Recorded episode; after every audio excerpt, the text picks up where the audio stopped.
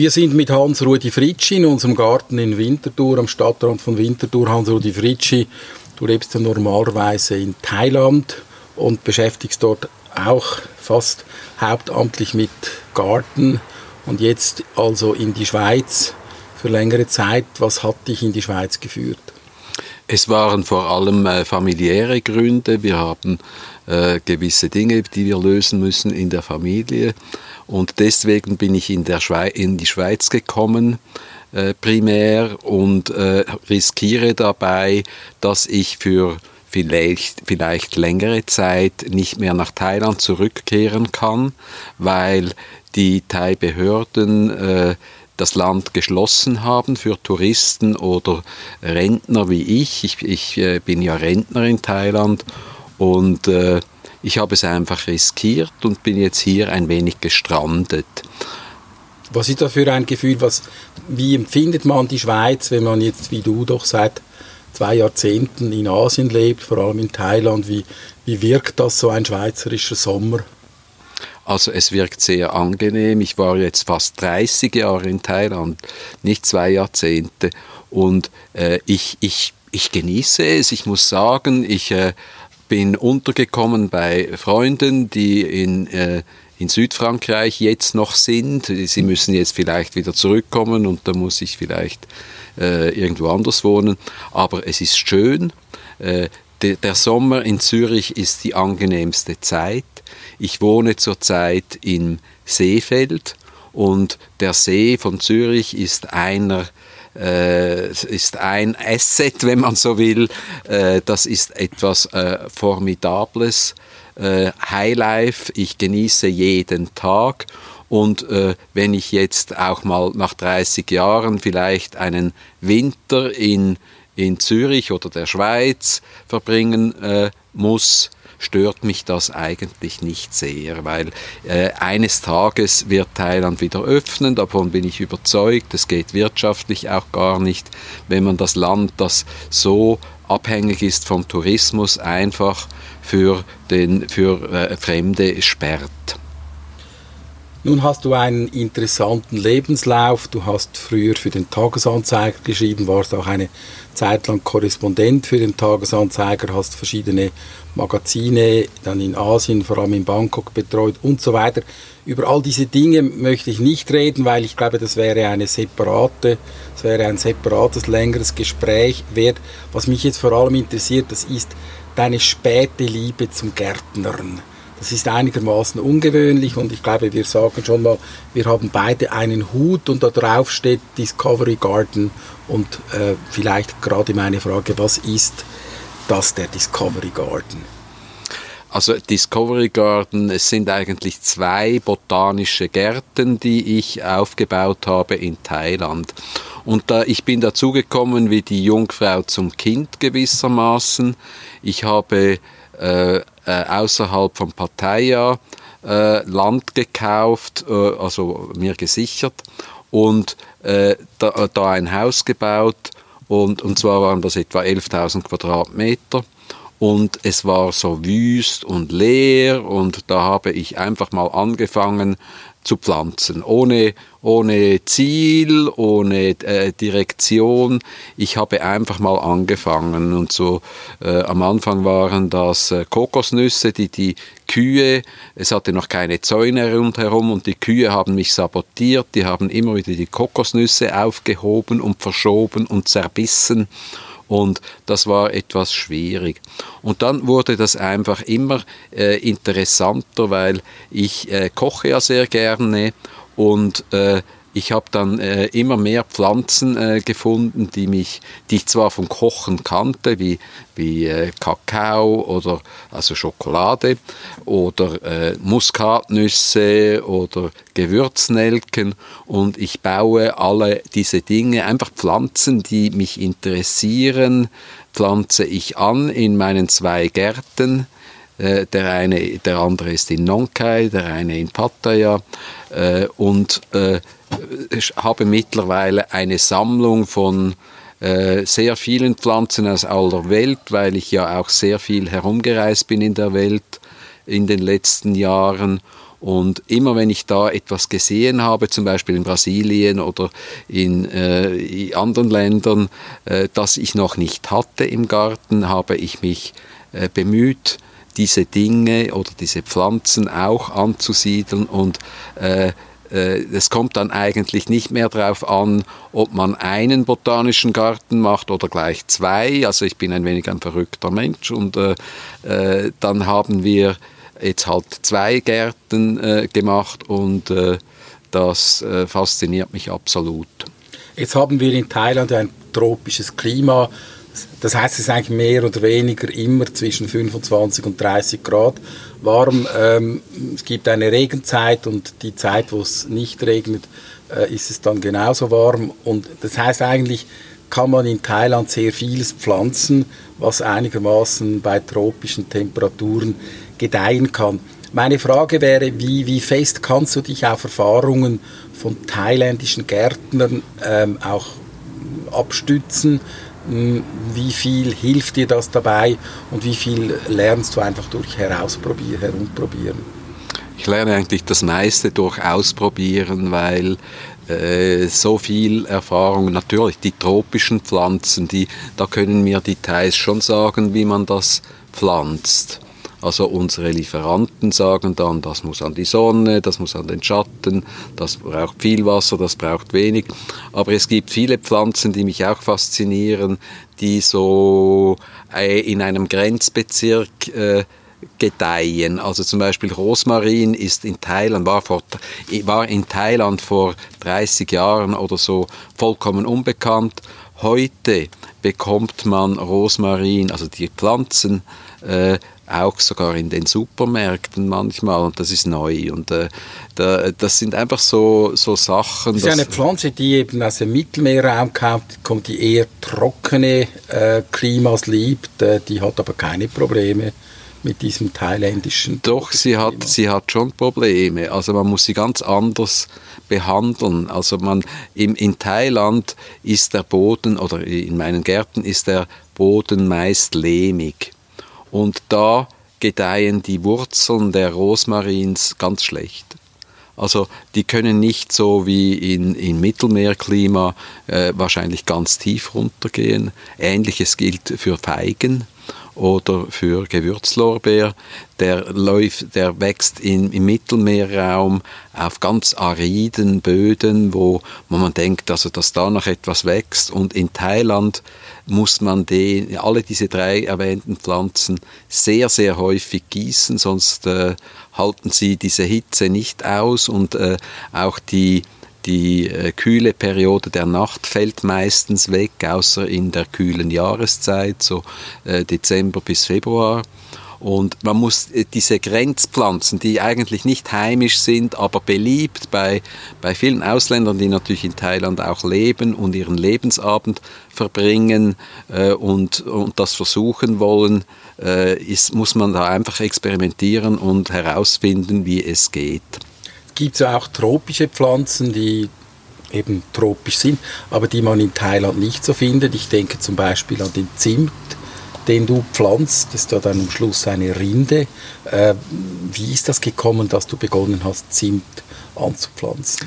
Eben, das war wieder so ein, eine Pflanze, die ich zwar vom Kochen gut kannte, aber noch nie gesehen hatte. Und äh, Zimt ist ein, eine tropische Pflanze und äh, äh, ist ganz einfach anzubauen. Man muss nur mal äh, ein, ein, äh, eine, äh, eine Mutterpflanze haben, wenn, wenn man so will. Und dann kann man zum Beispiel über Stecklingsvermehrung, kann man die vervielfältigen, also propagieren heißt es auf Englisch. Und äh, dann geht das eigentlich äh, problemlos. Und ich verwende zum Beispiel auch Zimtholz, wenn ich räuchere. Als äh, Heimweh-Schweizer habe ich gerne mal einen geräuchten Speck. Und da nehme ich zum Beispiel Zimt oder Muskatnussholz zum, zum Räuchern und das gibt ganz, äh, ganz hervorragende Produkte. Also es muss nicht immer Buche sein. Wie reagieren die Einheimischen, äh, die Thailänder, auf deine botanischen Experimente?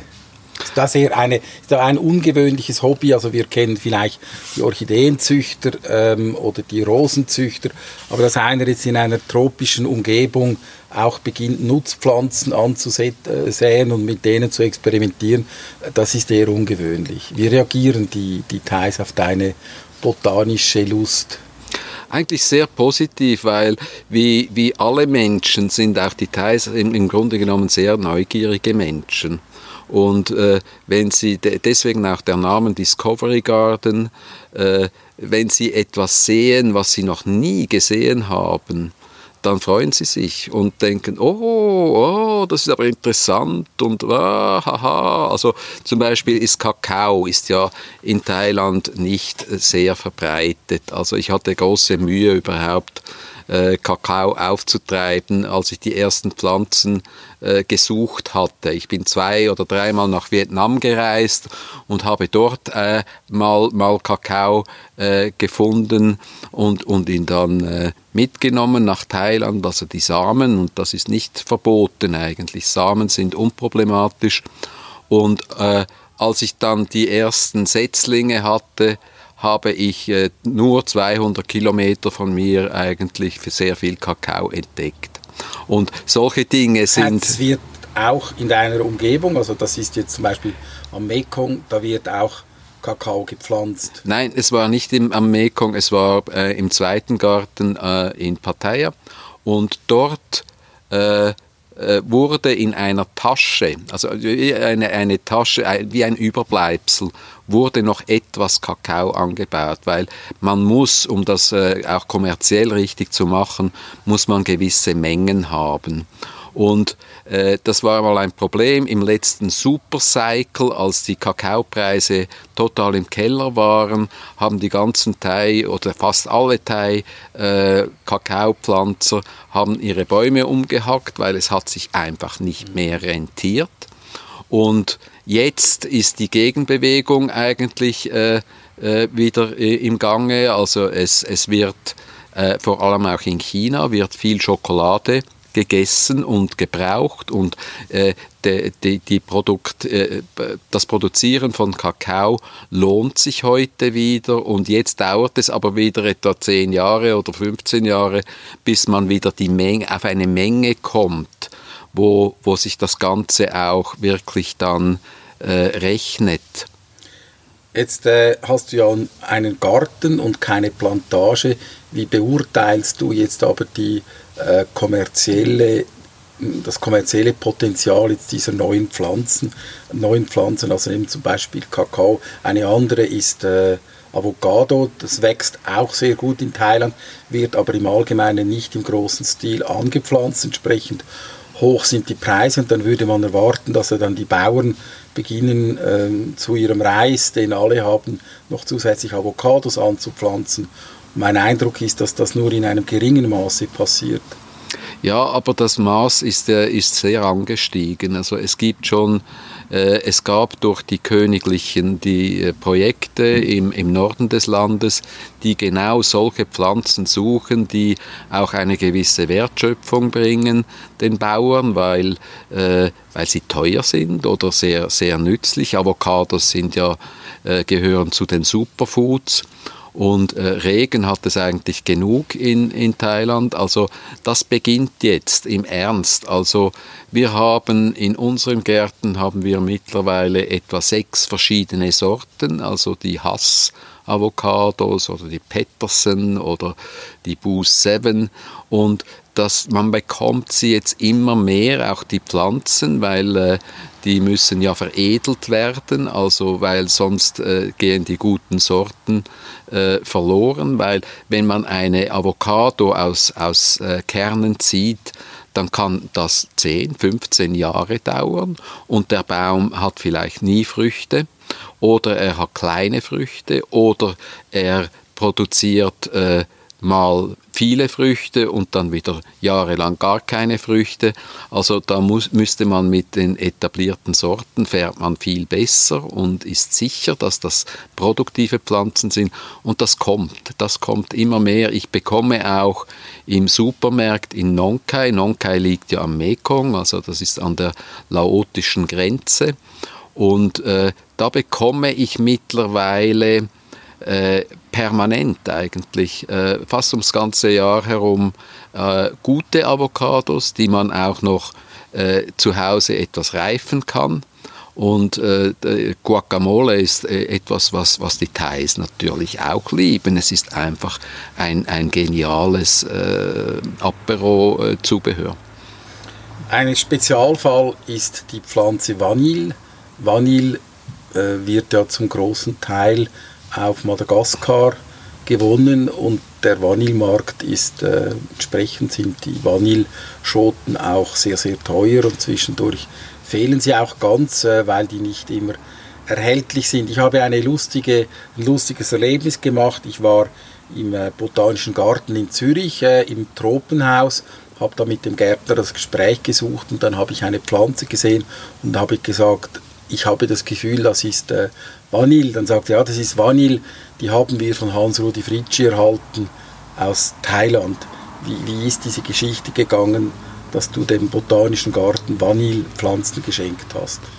Also es ist nicht ganz, ganz richtig. Äh, Vanille hatten die schon vor mir. Ich habe aber andere Pflanzen habe ich dem Botanischen Garten mitgegeben. Also zum Beispiel gibt es die Lippenstiftbäume.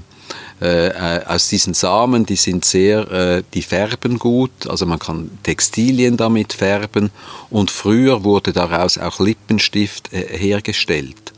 Und da gibt es äh, im Prinzip zwei Sorten. Die gelben Lippenstifte, das sind Samenbehälter, die außen äh, gelb sind und innen rot.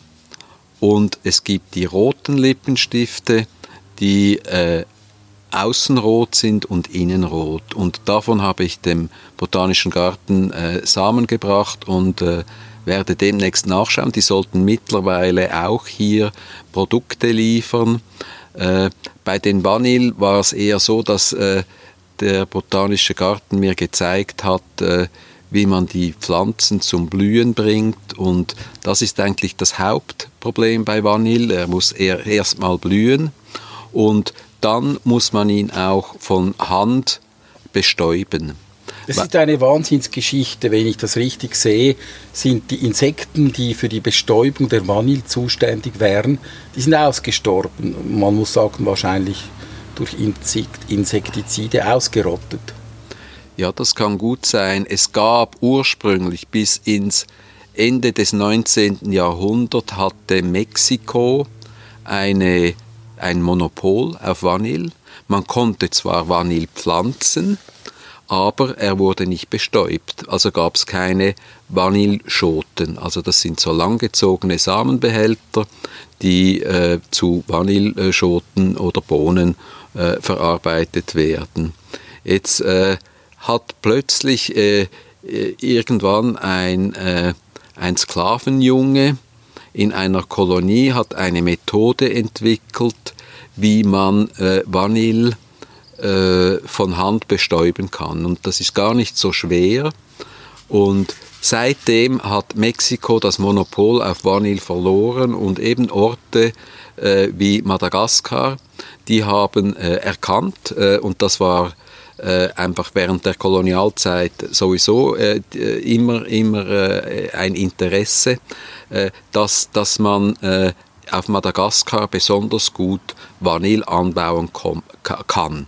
Und deswegen kommen eigentlich heute die meisten Vanilleschoten aus Madagaskar. Noch ein Wort zu diesen Kolonisatoren, die ich meine, es gibt auch die Geschichte mit äh, Gummi. Gummi, die waren, die hatten ein Monopol in den, im, im Amazonasgebiet, also wenn man an Belém denkt oder äh, äh, andere Orte, die waren so reich, weil sie mit ihrem Gummi, de, den man für Autoreifen und ähnliches gebraucht hat, äh, so viel Geld verdient haben, dass die Opernhäuser im Dschungel gebaut haben. Nicht? Das, sind ganz, das waren ganz reiche Leute. Und dann gibt es so eine schöne Geschichte, dass ein Ökopirat die äh, Samen der äh, Gummibäume im Magen eines Krokodils, eines lebenden Krokodils außer Landes geschafft hat. Äh, es ist zwar nicht wahr, es ist nur eine, eine Geschichte. Geschichte. Ja, ja, si non è vero e ben trovato. Ja, ja. Und äh, so äh, kam der Vanille dann äh, über die Kew Gardens, auch botanische Gärten in England, haben die die ersten äh, Gummibäume gepflanzt und dann verfrachtet nach Singapur in den dortigen botanischen Garten und heute ist die Gummi, also Rubberindustrie in Malaysia und in anderen südostasiatischen Staaten ein ganz wichtiger Zweig. Zum Schluss jetzt noch eine äh, Bemerkung zu deinem noch neueren Hobby. Das ist nämlich das Filmemachen. Du führst einen Videoblog und wenn ich das richtig sehe, dann spielen die Pflanzen in deinem Videoblog eine ganz wichtige Rolle. Das heißt, du bist sehr fokussiert auf einige wenige Themen. Ja, das stimmt, aber das Generalthema und so hat diese Filmerei auf YouTube und auf äh, Facebook überhaupt angefangen, war natürlich Covid-19. Weil, also einerseits ist es jetzt ja heute relativ einfach, äh, diese Videos zu machen und ich wollte einfach, als wir den Lockdown hatten in, in Nonkai, da war ich da in diesem botanischen Garten, also sehr schön am Mekong gelegen, und habe angefangen, diese, diese Videos äh, zu machen. Und äh, es hat mir Spaß gemacht. Als ehemaliger Journalist äh, liegt mir das Erzählen immer noch und jetzt kann ich plötzlich mit meinem iPhone, das eine, eine ganze, äh, ein, ein Fernsehstudio ersetzt, kann ich da äh, senden von Nonkai aus und nun von Zürich, wo ich festsitze im Moment. Und das macht mir einfach großen Spaß. Was hast du für Reaktionen auf deine Videos? Du hast ja einen eigenen Video YouTube-Channel, vielleicht musst du kurz sagen, wie der heißt. Äh, was hast du für Reaktionen auf deine Videos? Also ich, ich kriege natürlich ganz äh, unterschiedliche Reaktionen auf meinen Hans Fritschi YouTube-Channel oder wenn man auf Facebook gehen will, Hans Fritschi Friends. Da findet man äh, meine Produkte und äh, manchmal werden die äh, tausendfach geschaut, manchmal sind es nur ein paar hundert und die äh, Reaktionen sind sehr unterschiedlich, aber im Grunde genommen äh, positiv und äh, ich genieße es und äh, mache weiter. Zurück jetzt nach Thailand. Du wirst irgendwann in der hoffentlich absehbaren Zukunft wieder zurückreisen können. deine beiden Gärten, die in der Zwischenzeit von deinen Freunden, deiner Familie gepflegt werden, ähm, was hast du für Pläne äh, in Bezug auf Pflanzen, in Bezug auf Garten für die nächste Zeit, für die nächsten Monate? Ja, ich bin natürlich etwas verrückt und äh, ich denke, ich will jetzt mir noch etwas mehr Land sichern und dann eine äh, Kanallandschaft, speziell im, im, Garten in Nonkai, anlegen, also mit Inseln, mit äh, Kanälen, mit äh, Fischen verschiedenen, mit äh, äh, allen möglichen Pflanzen und da richtig, richtig Gas geben. 2021, Dezember 2021 kommt die äh, chinesische Eisenbahn in, in den Nachbar Ort in, in Vientiane, das ist die Hauptstadt von Laos.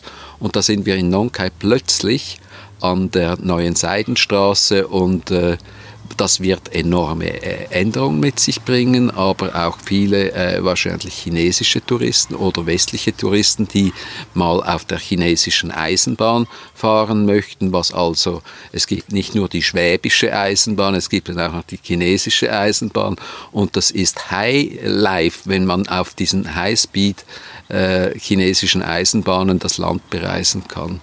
Da wird einiges passieren. Ich hoffe, dass wir dann wieder ein Gespräch machen können, wenn diese Eisenbahn eröffnet, respektive ich hoffe, dass wir das schon vorher machen können. Wir haben hier jetzt noch den Hut von Discovery Garden. Da steht auch noch eine Adresse drauf. www.discovery mit y-garden.net. Das ist auch eine Internetadresse oder eben Hans Fritschi Thailand äh, über YouTube. Was wir hier hören, sind übrigens keine äh, exotischen Vögel, sondern wenn ich das richtig sehe, sind das irgendwelche äh, kämpferischen Elstern, die bei uns in den Bäumen leben und äh, uns auch ganz schön unterhalten. Hans-Rudi, herzlichen Dank und viel Erfolg. Danke.